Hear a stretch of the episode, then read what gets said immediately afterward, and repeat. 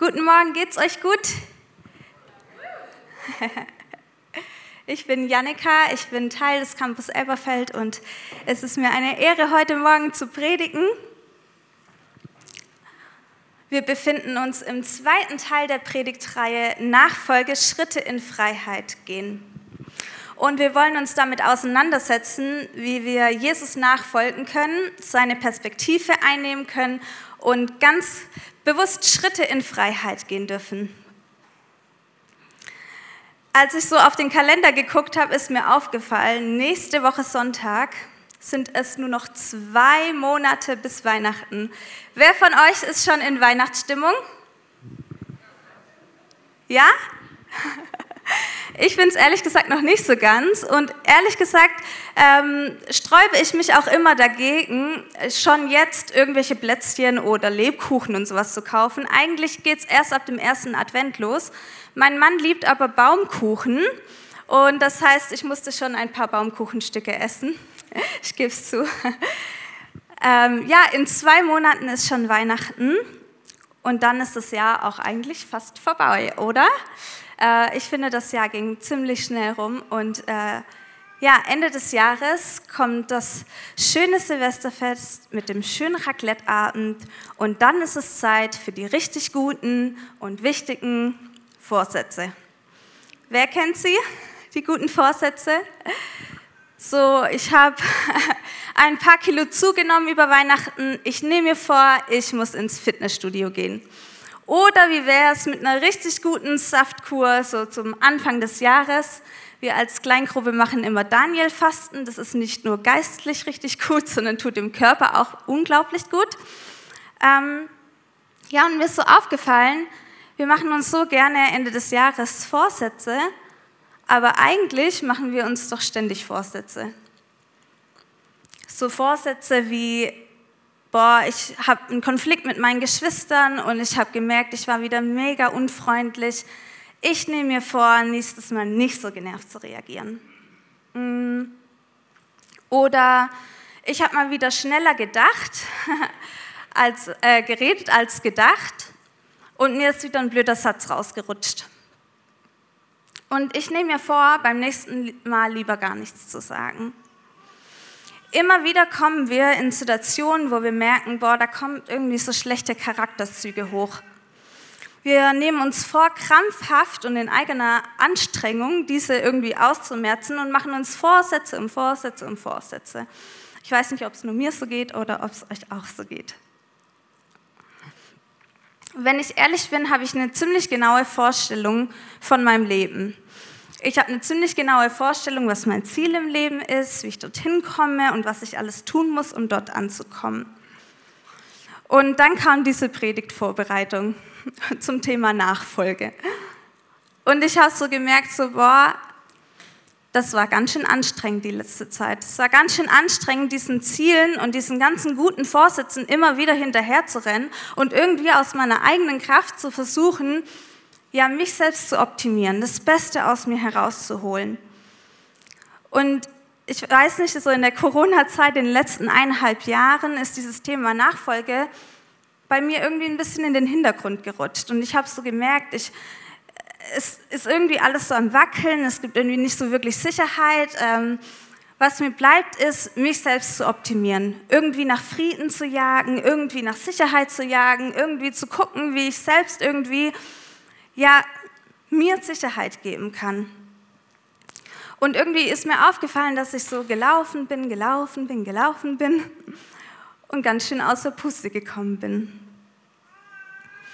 Ich hoffe, ich bin heute Morgen nicht zu ehrlich, aber diese Predigt geht um Nachfolge. Und wir sind alle heute Morgen hier, weil wir eine Predigt hören möchten, weil wir Jesus begegnen wollen, weil wir ihm nachfolgen wollen. Und ich habe so darüber nachgedacht, wie es so die letzten Monate waren und wie ich so gelaufen bin und außer Puste gekommen bin. Und dann habe ich Jesus plötzlich so neben mir stehen sehen und habe gemerkt, wie er da, da steht und sagt, hey Jannika, ich stehe eigentlich direkt neben dir und es sieht ziemlich anstrengend aus, was du da gerade machst. Ich kann gerne neben dir laufen und ich kann gerne mit dir mitgehen und an deiner Seite sein, aber eigentlich sieht es ganz ziemlich anstrengend aus. Und eigentlich möchte ich doch so sehr, dass du nach meiner Perspektive fragst. Eigentlich möchte ich doch so sehr, dass du nach meinem Frieden fragst. Eigentlich möchte ich doch so sehr, dass ich derjenige sein darf, von dem du aus dein Leben lebst. In 1. Korinther 1, Vers 18 steht, denn das Wort vom Kreuz ist eine Torheit denen, die verloren gehen. Uns aber, die wir gerettet werden, ist es eine Kraft. Wenn wir Jesus nachfolgen, dann bedeutet das, dass wir uns ausstrecken nach einer Beziehung zu ihm, dass wir ihm ähnlicher werden wollen, dass wir uns nach seiner Perspektive fragen, dass wir Anteil an seiner Kraft bekommen. In seinem Wort steht, kommt her, alle, die ihr mühselig und beladen seid, ich will euch erquicken. Die Botschaft, die Jesus am Kreuz verkündet, ist so gut. Und es hat mich nochmal mega neu begeistert, weil ich das irgendwie in letzter Zeit ein bisschen vergessen habe. Und vielleicht geht es dir heute Morgen auch so, dass du auch gedacht hast, so, oh, was bedeutet das Kreuz eigentlich wirklich? Und wo steckt eigentlich diese Freiheit, von der jeder immer redet? Die Botschaft, die Jesus am Kreuz verkündet, ist, ich habe alles für dich gegeben. Du bist frei von jeder Schuld, von jeder Anklage ich möchte dir nahe sein. Ich will mit dir dieses Leben führen. Ich bin derjenige, der dich unendlich liebt. Egal, was Menschen über dich aussprechen, ich habe deinen Wert schon längst festgestellt und festgesetzt. Du musst dich nicht selbst optimieren, sondern tausche all das, was dir schwer fällt, bei mir aus. Komm zu mir. Komm und lad's bei mir ab. Ich habe Frieden bei, für dich. Ich bin deine Gerechtigkeit. Du musst nicht selbst für dich kämpfen.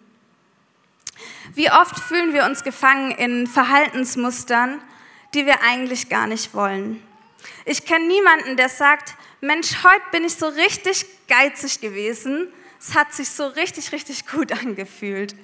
Oder, boah, heute habe ich den ganzen Tag richtig schlecht über meinen Arbeitskollegen geredet. Mensch, das ist so ein richtig erfolgreicher Tag. Oft geht es uns so, dass wir ziemlich geprägt sind von Verletzungen. Menschen haben irgendwas über uns ausgesprochen oder ähm, wir wurden geprägt und unser Herz hat Verletzungen abbekommen. Und in dieser Verletzung und aus dieser Verletzung heraus verletzen wir andere Menschen. Ein verletzter Mensch verletzt andere Menschen. Und je mehr wir verletzt sind, desto mehr bauen wir eine Mauer in unserem Herzen auf. Und diese Mauer, die schützt uns nicht nur vor den anderen Menschen um uns herum, sondern die setzt uns richtig in Gefangenschaft. Und deine guten Vorsätze, deine guten Vorsätze, dich selbst zu optimieren oder irgendwie versuchen zu wollen, okay, heute bin ich ganz besonders freundlich zu meinem Arbeitskollegen, obwohl er irgendwie was Verletzliches zu mir gesagt hat oder ja, sich ständig diese Vorsätze zu machen, werden dich nicht aus dem Gefängnis holen. Jesus steht da und sagt, ich habe den Schlüssel für dein Gefängnis. Ich möchte dir in Liebe begegnen. Ich möchte, dass du an mein Kreuz kommen kannst und dass du Vergebung erfahren kannst. Ich möchte dir in meiner Gnade begegnen. Ich möchte, dass du mit deinem verletzten Herzen zu mir kommst und es bei mir ablädst. Und nicht nur abladen, sondern ich will hineinkommen in dein Herz und ich möchte es erneuern. Ich möchte Stück für Stück so wie mit einem Polierschwamm drüber gehen und vielleicht tut es manchmal ein bisschen weh am Anfang, aber wenn das poliert ist, dann ist es so golden, dann ist es so schön anzusehen. Und Jesus sagt, ich bin da und ich möchte das für dich tun. Ich will dich wiederherstellen. Du darfst es an meinem Kreuz abgeben. Ich habe Freiheit für dich. Ich begegne dir mit meiner Gnade.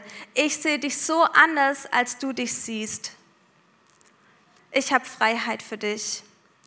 Und deine eigenen Anstrengungen, in Freiheit zu kommen, bringen das nicht hervor, sondern ich möchte derjenige sein, der dein Herz erfüllt.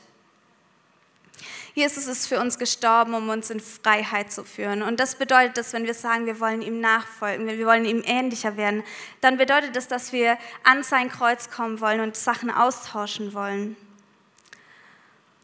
Und vielleicht begeistert dich das gar nicht mehr so, weil du bist schon lange mit Jesus unterwegs und du denkst dir so, ah ja, irgendwie hat sich so ein bisschen Mühseligkeit rein, äh, ist hineingekommen. Aber das ist doch die beste Nachricht, die es gibt, oder? Es gibt Freiheit. Du musst dich nicht selbst anklagen. Seine Gnade ist so viel größer ähm, als alles andere.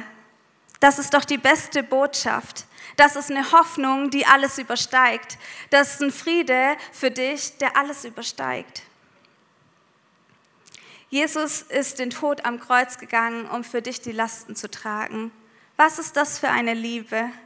Was setzt das in deinem Herzen frei? Bringt es für dich Freiheit oder denkst du dir, oh, irgendwie ist es so anonym und ich weiß gar nicht, was es für mich bedeutet?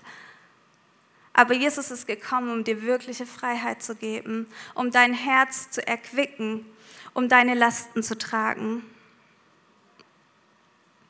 Glauben wir das noch oder sind wir so beschäftigt damit, unseren eigenen Vorsätzen und Vorstellungen nachzufolgen? Die gute Nachricht ist, du musst nicht so bleiben, wie du bist. Wenn ich eines liebe, dann sind es Videos von alten Häusern, die renoviert werden und wo so richtig schön am Ende aussehen. Wer mag das noch, so einen Transformationsprozess zu sehen? In meinem ersten Beruf bin ich Konditorin und das meiste, was mich begeistert hat, war, diese Tortenrohlinge zu sehen, also die nur aus ein bisschen Buttercreme und ähm, Tortenboten bestehen. Und dann macht man so ein bisschen Creme außen dran und so ein bisschen Sahne außen dran und so ein paar Blumen oben drauf. Und plötzlich ist dieser hässliche Tortenrohling so was Wunderschönes und jeder hat richtig Bock, den zu essen und äh, sich den schmecken zu lassen. Und das hat mich immer am meisten begeistert, weil ich liebe Transformation. Ich liebe das zu sehen, wie aus was, was eigentlich gar nicht so gut ausgesehen hat, plötzlich was richtig, richtig Schönes entsteht. Und so liebe ich das auch, wenn ich mir so alte Häuser angucke. Mein Traum ist es, irgendwann ein richtig altes Haus zu kaufen. Ich weiß nicht, viele haben vielleicht diesen Traum, aber ich habe ihn wirklich. Ähm, und dieses Haus umzubauen und wirklich dieses volle Potenzial in diesem Haus zu sehen.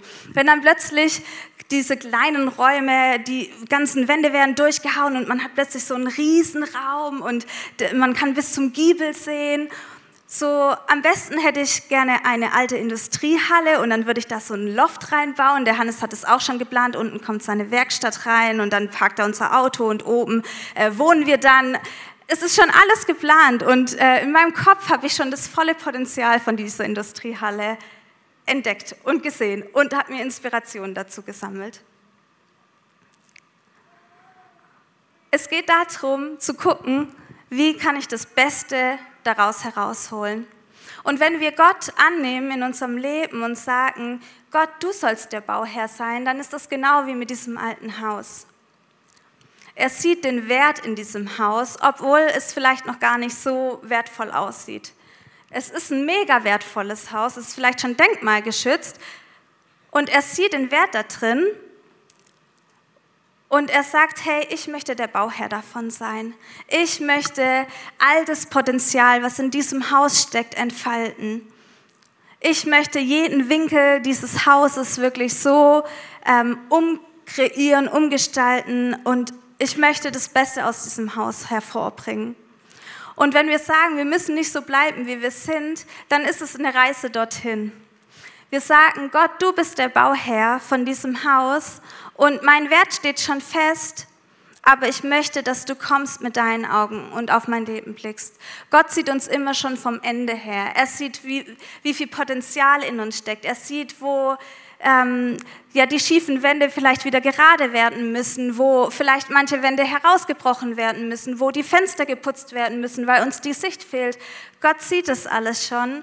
Und er steht neben uns und sagt, hey, ich möchte der Bauherr für dein Leben sein, weil ich habe das Beste schon für dich gegeben und ich möchte, dass dein Leben aufblüht. Ich möchte, dass dein Leben Kraft entwickelt und dass dein Leben Frieden entwickelt und hervorbringt.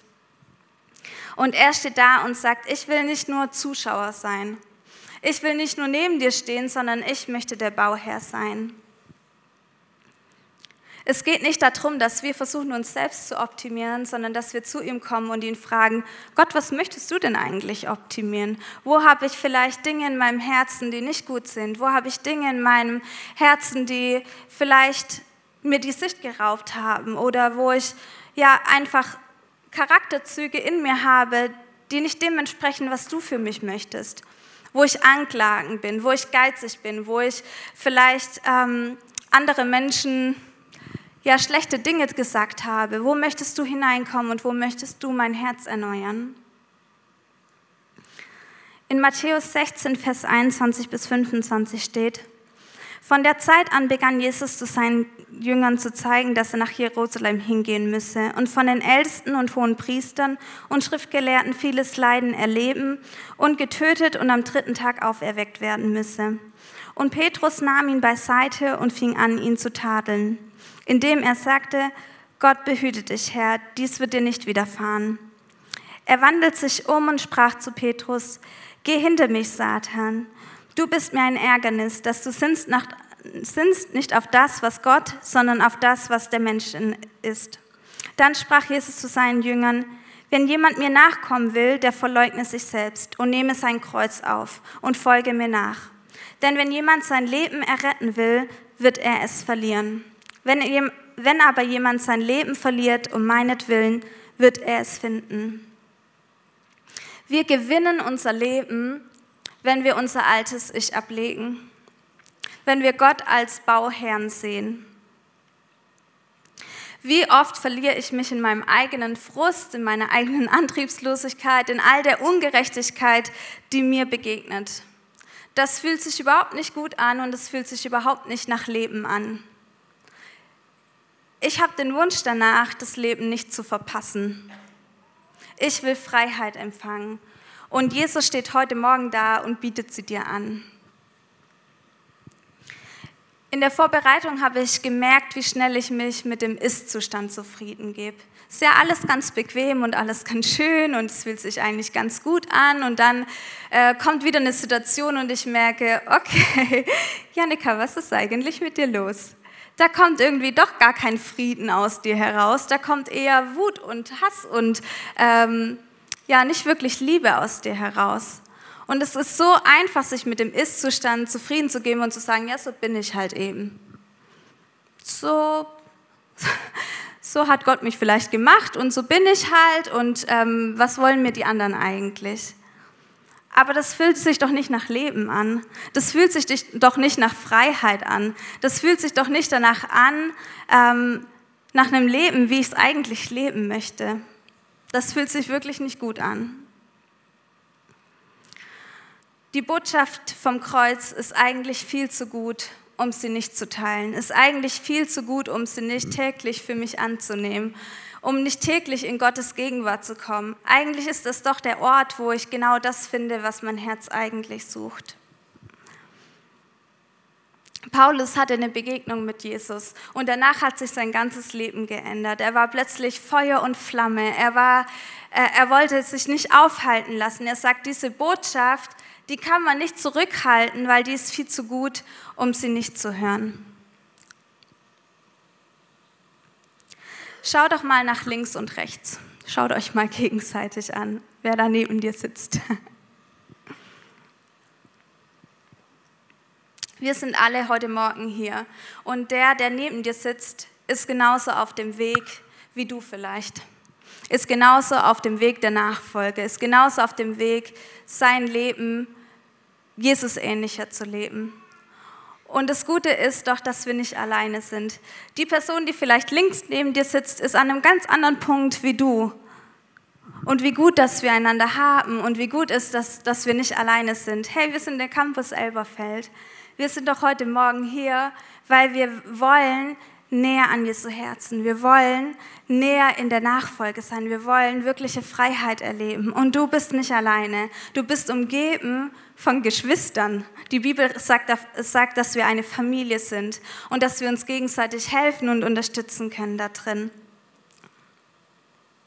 Wenn wir ehrlich voneinander werden und wenn wir aussprechen, wo wir herausgefordert sind, wo wir vielleicht gerade Kämpfe haben, dann kann richtig tiefe Gemeinschaft entstehen. Wenn wir füreinander beten, wenn wir füreinander da sind, wenn wir uns gegenseitig anspornen, diesem Ziel nachzufolgen, Jesus ähnlicher zu werden, da entsteht wirkliche Tiefe. Vor zwei Wochen hatte ich eine Kleingruppe und die hat total mein Herz bewegt. Wir saßen zu Hause und ähm, haben einfach erzählt, was uns gerade richtig schwer fällt oder wo wir gerade merken, boah, irgendwie ähm, ich habe gerade nicht die Kraft, jeden Morgen in der Bibel zu lesen und eigentlich bräuchte ich das so und eigentlich sehnt sich mein Herz total nach Gottes Gegenwart, aber irgendwie ist der Alltag so laut und ich bekomme es einfach gar nicht hin. Oder äh, eine andere Person hat was geteilt, wo, wo sie gemerkt hat, boah, ähm, da ist eine Sucht und die bringt mich immer wieder in Versuchung und ich weiß gar nicht, wie ich da selber rauskommen soll. Und dann haben wir uns die Zeit genommen und gesagt, hey Jesus, wir kommen vor dich, wir kommen an dein Kreuz und wir beten füreinander und wir laden das bei dir ab und wir sprechen uns gegenseitig seine Gnade zu, wir sprechen uns gegenseitig seine Liebe zu und wir beten füreinander und wir spornen uns an. Und plötzlich ist aus dieser Kleingruppe so eine Tiefe entstanden, so eine wahre Gemeinschaft, die man vorher gar nicht hatte, weil wir vorher nicht so ehrlich miteinander waren. Wir sind uns in Liebe begegnet und wir hatten Mitgefühl füreinander und haben gemerkt, okay, bei dem anderen sieht es manchmal so perfekt aus, aber eigentlich hat er genauso Herausforderungen wie ich. Eigentlich ist er, sitzt er neben mir und ist vielleicht gerade an einem ganz anderen Punkt am Kämpfen und am Herausfinden, aber wie gut ist es, dass wir einander haben? Wie gut ist es, in Gemeinschaft zu sein, in Gemeinschaft Jesus nachzufolgen? Und wie einfach ist es, vor das Kreuz zu kommen. Ich muss nicht alleine jeden Morgen mich hinsetzen und vor das Kreuz kommen. Kann ich auch machen, ist auch gut. Aber wie gut ist es, wenn jemand anderes dann da ist und sagt, hey, ich glaube, Gott liebt dich. Auch wenn du es gerade nicht spürst, ich glaube, Gott liebt dich. Ich glaube, er hat was Besseres für dich. Hey, bleib da nicht stehen, wo du gerade bist. Es nimmt dich gefangen. Hey, dein Herz ist vielleicht gefangen in ähm, irgendwie in Bitterkeit. Gott möchte dich heute Morgen frei machen. Ich bete für dich. Ich bin für dich da. Ich will dich anspornen, diesen Kampf, diesem Kampf zu kämpfen und Jesus nachzufolgen. Das ist Nachfolge dass wir uns gegenseitig anspornen, Jesus ähnlicher zu werden. Dass wir nicht dort stehen bleiben, wo wir sind, sondern dass wir sagen, hey, Jesus, du bist das Beste, was mir in meinem Leben passiert ist. Und ich möchte dir ähnlicher werden, weil das ist das Beste, was aus meinem Leben heraus passieren kann. Dann wird das Haus aufblühen, dann wird es zu einem richtig schönen Haus, wo sich andere Menschen willkommen fühlen. Und glaub mir, mir fällt es auch schwer. Für mich ist es auch nicht immer so einfach. Ich habe auch Kämpfe und ich merke auch immer wieder, dass ich versage oder dass Bitterkeit sich in meinem Herzen breit macht oder dass ich doch nicht so freundlich bin, dass ich die Fehler des anderen groß mache und äh, mich darüber erhebe und denke so, oh, ich bin so gut, ähm, das würde mir nicht passieren. Ich weiß nicht, äh, ob es dir auch so geht oder ob ich hier alleine vorne stehe.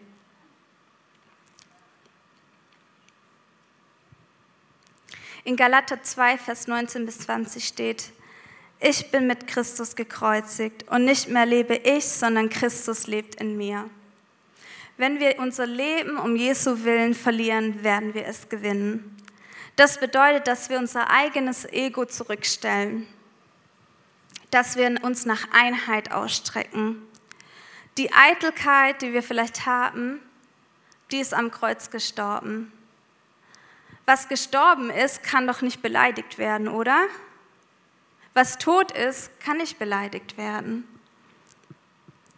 Wir dürfen frei sein von Scham. Wir müssen keine Angst haben voreinander oder vor den Verurteilungen des anderen, weil unser Wert steht fest. Jesus hat doch alles für uns am Kreuz gegeben. Er sagt, hey, ich liebe dich von ganzem Herzen und ich möchte, dass du in Freiheit kommst. Wir brauchen keine Scham voreinander haben, sondern wir wollen ehrlich voreinander sein. Wir sehen uns nach Beziehungen. Wir sehen uns danach, ehrliche Freundschaften zu haben. Wir sehen uns danach, mit Liebe einander zu begegnen. Ich kenne keinen, der sagt, oh, wie schön ist es, wenn Hass im Raum steht. Wie schön ist es, wenn ich mit Vorurteilen irgendwie konfrontiert werde. Jeder von uns hat diese inner, dieses innere Verlangen nach wahren und tiefen Freundschaften und Beziehungen. Und wir sind geschaffen dafür. Wir sind geschaffen dazu, in dieser Beziehung zu Jesus zu leben und gleichzeitig in dieser Beziehung zu den Menschen um uns herum zu leben. Denn jeder hat seine eigene Herausforderung. Und wie gut ist es, sich gegenseitig anzuspornen, anstatt die Fehler des anderen hochzuhalten. Als ich geheiratet habe, musste ich, mein altes, musste ich meinen alten Menschen ablegen. Ich musste jedes Mal neu lernen, okay, ich rechne nicht alles vor, was an Fehlern passiert ist. Ich ähm, möchte nicht, dass in meiner Ehe irgendwie so was hochkommt mit ähm, Anklage und oh, du hast das schon wieder nicht gemacht und hast du nicht schon wieder die Wäsche unten vergessen und jeden Fehler, der irgendwie ähm, im Alltag passiert, wenn ich den jedes Mal vorrechnen würde, dann wäre das keine schöne Beziehung. Dann wäre das kein Ort, wo ich mich wohlfühlen würde. Dann wäre das kein Ort, wo ich Liebe ähm, begegnen würde. Dann wäre das kein schöner Ort, um wirklich Ehe und tiefe Gemeinschaft zu leben. Und so geht es doch, wenn wir hier zusammen sind heute Morgen. Uns genauso. Wenn wir uns gegenseitig unsere Fehler vorrechnen, unsere Meinungen uns voneinander trennen, dann werden wir nicht tiefe und wahre Gemeinschaft erleben. Doch Jesus sagt, ich bin gekommen, damit ihr auf mich schaut. Dass ihr auf das schaut, was euch zusammen verbindet, was euch Einheit gibt. Ihr seid alle auf dem Weg, ihr seid alle in Nachfolge, ihr seid alle in diesem Prozess. Und ich möchte diesen Prozess erfüllen mit meiner Gegenwart. Welche Botschaft wollen wir verkündigen, wenn wir uns einander nicht annehmen, wie Christus uns angenommen hat? In Epheser 4, Vers 2 bis 3 steht, mit aller Demut und Sanftmut, mit Langmut einander in Liebe ertragen, befleißigt euch, die Einheit des Geistes zu bewahren. Demut bedeutet, sein eigenes Ego zurückzustellen. Vielleicht, wenn du einer anderen Meinung bist, die mal zurückzuhalten und zu sagen, gut, es geht jetzt nicht darum, dass meine Meinung gehört wird, sondern es geht darum, dass Einheit gelebt wird. Ich bin damit ziemlich herausgefordert, weil ich habe eine, glaube ich, sehr starke Meinung und mir fällt es nicht immer leicht, die zurückzuhalten. Aber ich möchte der Einheit willen meine Meinung zurückstellen ich möchte, dass wahre und tiefe Gemeinschaft möglich ist. Und das passiert, wenn ich sage, okay, ich bin nicht wichtig, sondern, und das ändert ja nichts an meinem Wert, ähm, sondern ich möchte, dass wir in Liebe einander begegnen. Ich möchte diejenige sein, die das antreibt und die das voranbringt, dass tiefe Gemeinschaft entsteht.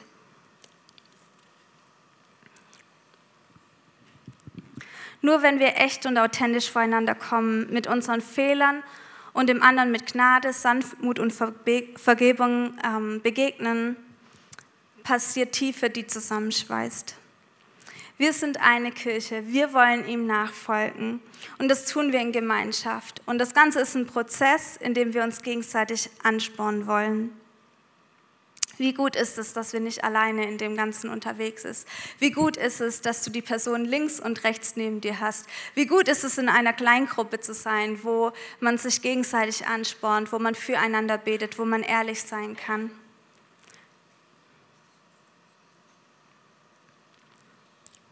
Die Band kann schon auf die Bühne kommen. In Epheser 2, Vers 16 steht, und die beiden, Heiden und Juden, in einem Leib mit Gott zu versöhnen, durch das Kreuz, durch das er die Feindschaft getötet hat. Gott ist gekommen, um uns miteinander zu versöhnen. Er ist gekommen, dass wir wahre Freiheit empfangen dürfen. Er ist gekommen, um Einheit zu stiften. Er will, dass wir uns gegenseitig anspornen und uns antreiben und sagen, hey, das, dein Lauf ist noch nicht beendet. Das Ziel ist noch nicht erreicht. Gott sieht das ganze Potenzial in dir. Er sieht all das, was ähm, in dein Leben hineingelegt wurde. All die Gaben, all die Dinge, die vielleicht noch wie so unter einer Decke sind. Und er möchte die Decke abheben und sagen, hey, ich möchte, dass dein verletztes Herz zu mir kommen kann. Ich möchte Vergebung dir zusprechen. Ich möchte deine Schuld abnehmen. Ich möchte sie tragen am Kreuz. Und lasst uns jetzt einen Moment nehmen, wo wir gemeinsam aufstehen und genau das tun.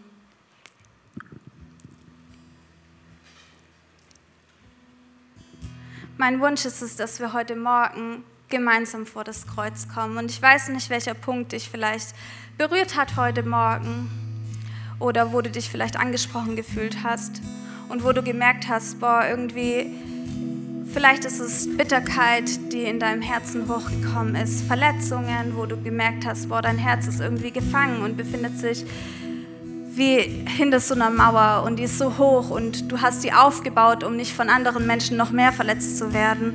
Aber Jesus steht heute Morgen neben dir und sagt, hey, ich möchte die Mauer wegnehmen. Ich möchte, dass, dass du anderen in Liebe begegnen kannst und dass du nicht aus einer Verletztheit reagierst, sondern ich habe Freiheit für dich heute Morgen.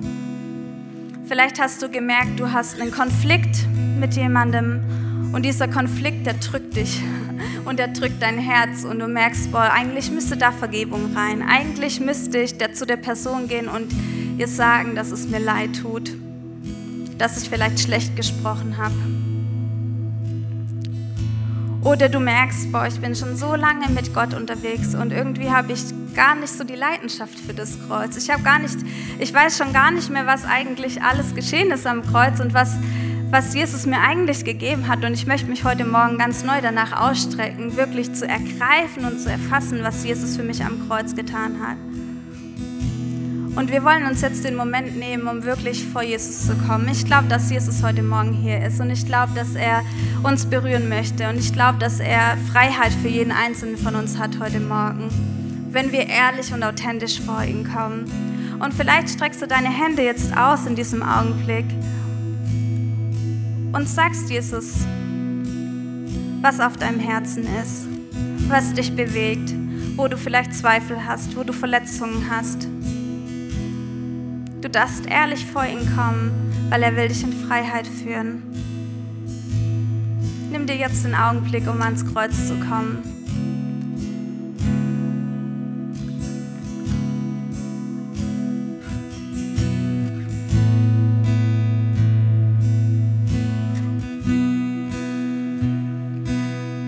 Jesus, und wir kommen vor dich mit all dem, was unser Herz bewegt.